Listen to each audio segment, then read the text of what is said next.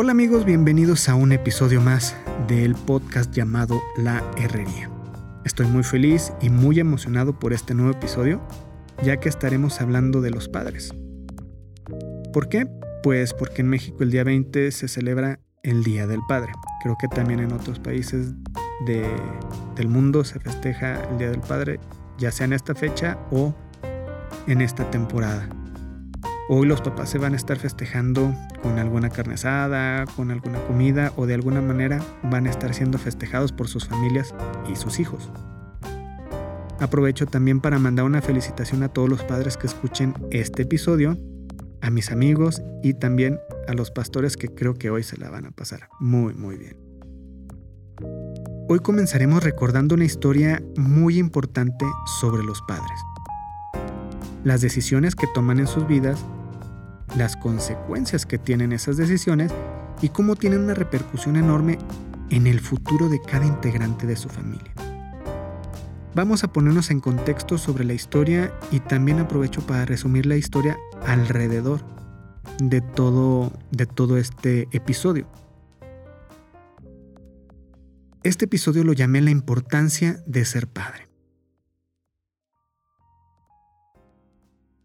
Vamos a ver, miren, el pueblo de Israel fue esclavo por 400 años en la tierra de Egipto, hasta que Dios decide liberarlos y la persona elegida para esa gran hazaña fue Moisés.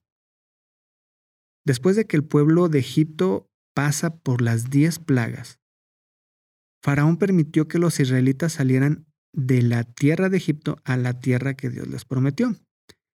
Salen cantando y alabando el nombre de Dios y varios milagros ya habían sucedido durante todo este tiempo y el pueblo de Israel había sido testigo de cada uno de ellos.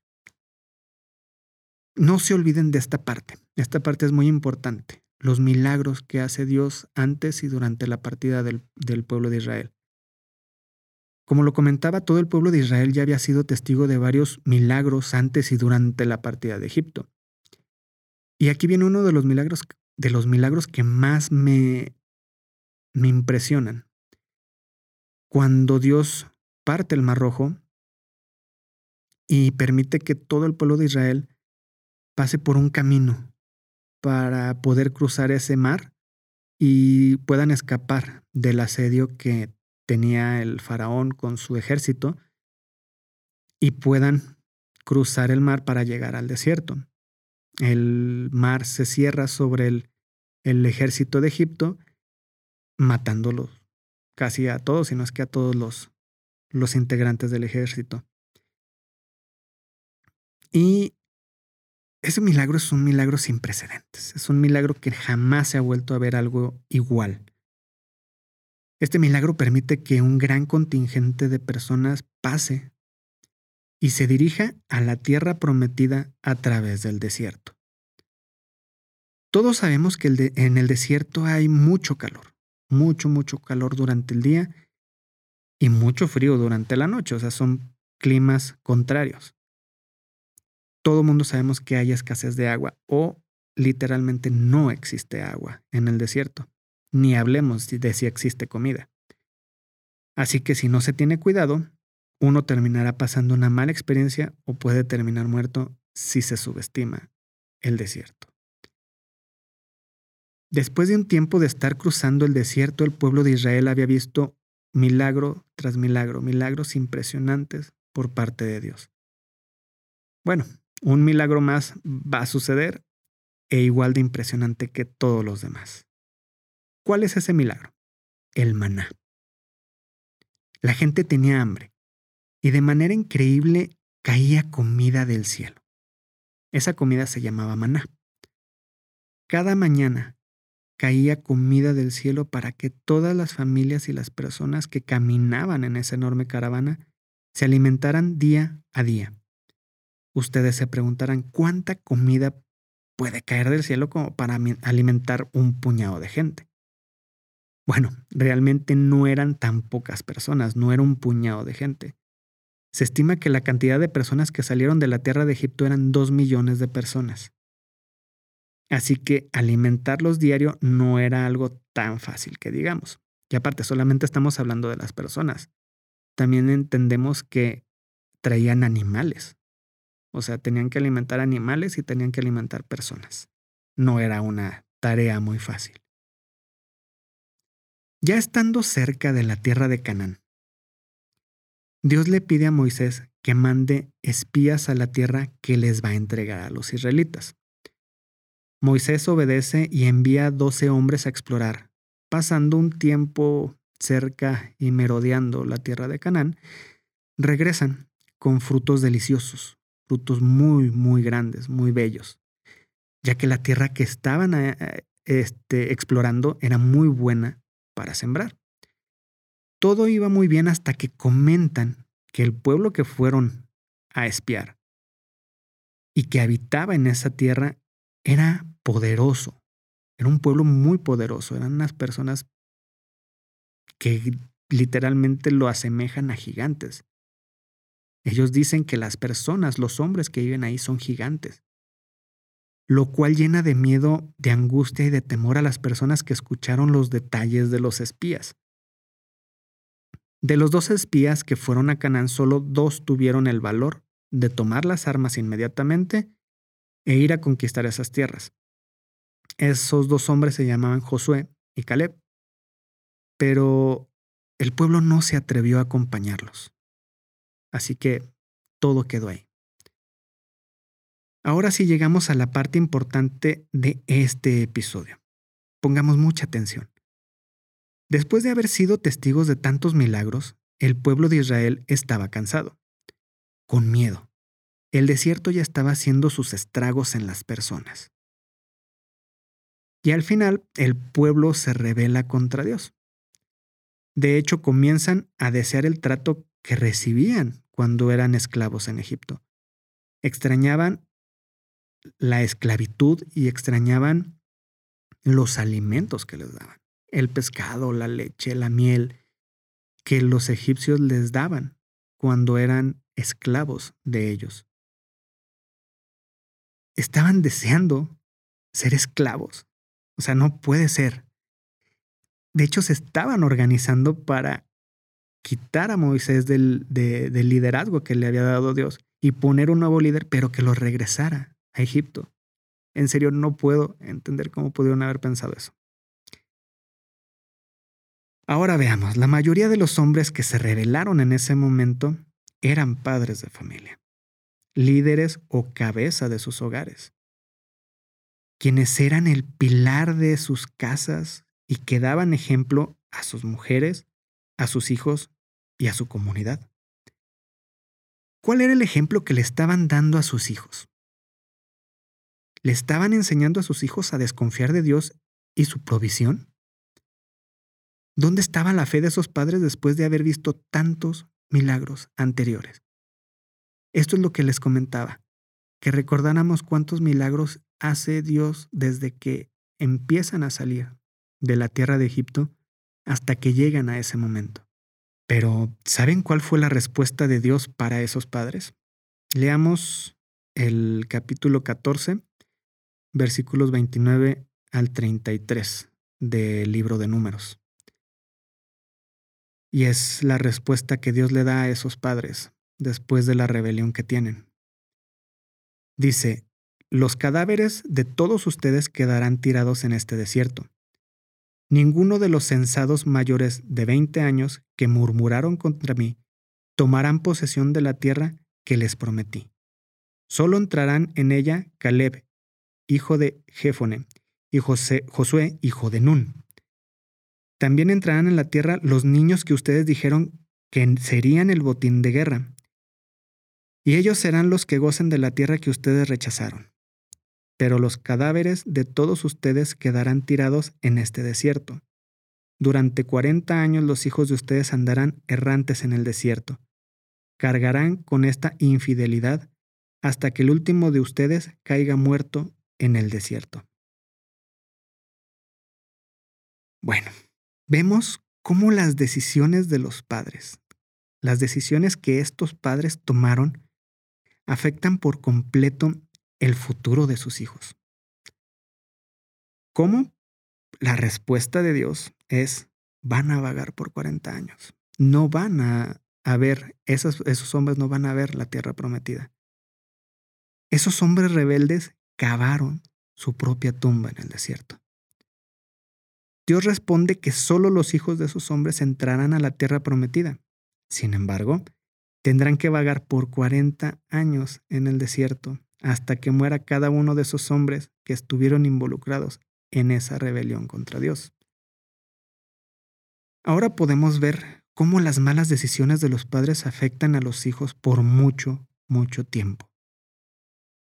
Los hijos de estos hombres tuvieron que vagar en un desierto sin agua, sin comida, con los problemas que ya tenían por 40 años. O sea, por favor. Así que este mensaje va dirigido para todo hombre. Así es, todo hombre, seas joven, seas adulto o inclusive un adulto mayor. Ahora les explicaré por qué. Todo hombre puede llegar a convertirse en padre de un hijo o una hija, ya sea biológicamente o por adopción. Y tiene que estar preparado para tomar decisiones muy sabias. Decisiones llenas de amor y que estén siempre puestas delante de Dios. De hecho, Dios tiene que estar al frente de toda la vida de cada hombre. Así es, hombre, seamos valientes. Claro, hay momentos en donde el miedo o la duda entran en nuestras vidas o les permitimos entrar. Pero cuando estamos tomados de la mano de Dios, todo será perfecto. Si ya eres padre, comienza a tomar decisiones sabias. Así toda tu familia será bendecida por Dios. Si algo quieres que pase en tu casa, debes de comenzar por ti. Comienza orando porque Dios te dé sabiduría para llevar de manera correcta tu casa. Ora por tu familia, por tus hijos, por tu esposa. Es más, debes comenzar a orar por los esposos de tus hijas, por las esposas de tus hijos. Y si son unos niños apenas, puedes orar por sus futuras parejas, por el futuro que ellos, que ellos puedan tener, por sus carreras, por sus trabajos, por su salud, por todo. Ser hombre no es sentarte en un sillón y ver partidos de fútbol, o hacerte el macho con tu familia dando órdenes o imponiendo tu poder, imponiendo tu poder o tu ley dentro de tu casa. Típico que dices, aquí mando yo, o como decimos aquí en México, aquí mis chicharrones truenan.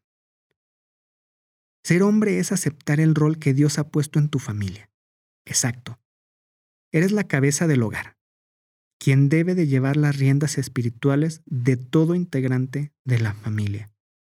En algunos casos eres la única persona que provee o proveerá de muchas cosas en el hogar. Llámalo fortaleza, liderazgo, dinero, felicidad, amor. Pero todo esto debe ser primeramente provisto por Dios a ti, como líder de este hogar, como líder de ese hogar, y tú después debes de transmitirlo a cada integrante de tu familia, a tu esposa, a tus hijos. Como cabeza de hogar y hombre debemos de tener mucho cuidado de lo que permitimos o aceptamos que suceda o que ingrese a nuestros hogares. Cuando un hombre lleva inmoralidad a su casa, se multiplica en su esposa y sus hijos. No solo hablo de una inmoralidad como pornografía, también hablo de alcohol, groserías o malas palabras, drogas, adulterio, mentiras. Sí, así es, las mentiras son malas. No existen mentiras buenas o mentiritas piadosas para salir de algún problema o para evitar algún problema. También me refiero a la forma en la que observas a, una mujer. Y tú sabes a lo que me refiero.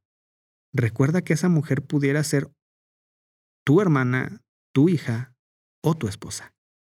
Así que mucho cuidado con, con lo que uno hace, con lo que uno acepta. Una mala decisión puede afectar completamente el futuro de tu familia. Y mucho más el futuro de tus hijos. Que nuestras decisiones no permitan desviarnos del objetivo, de la tierra que Dios nos ha prometido. Vamos, o sea, seamos hombres. Mostrémosle al mundo y a los demás hombres que se puede vivir una vida recta, limpia, pura, llena de la verdad, llena de la verdad de Dios, de amor a los demás, de respeto, íntegros, caminando siempre de la mano de Dios. Demostremos que la vida puede dar un giro de 180 grados, así que vamos, se puede. Padres, padres y hombres que están escuchando este episodio, los invito a que se entreguen y entreguen completamente sus vidas a Cristo, que hagan ese compromiso con Él para que cambie sus vidas, porque hoy debemos de acercarnos a Dios, a nuestro Padre Celestial él nos conoce perfectamente cómo somos. Él sabe hasta cuántos cabellos tenemos cada uno. O sabe cuántos cabellos le quedan a algunos otros también. Sabe cómo ayudarnos perfectamente.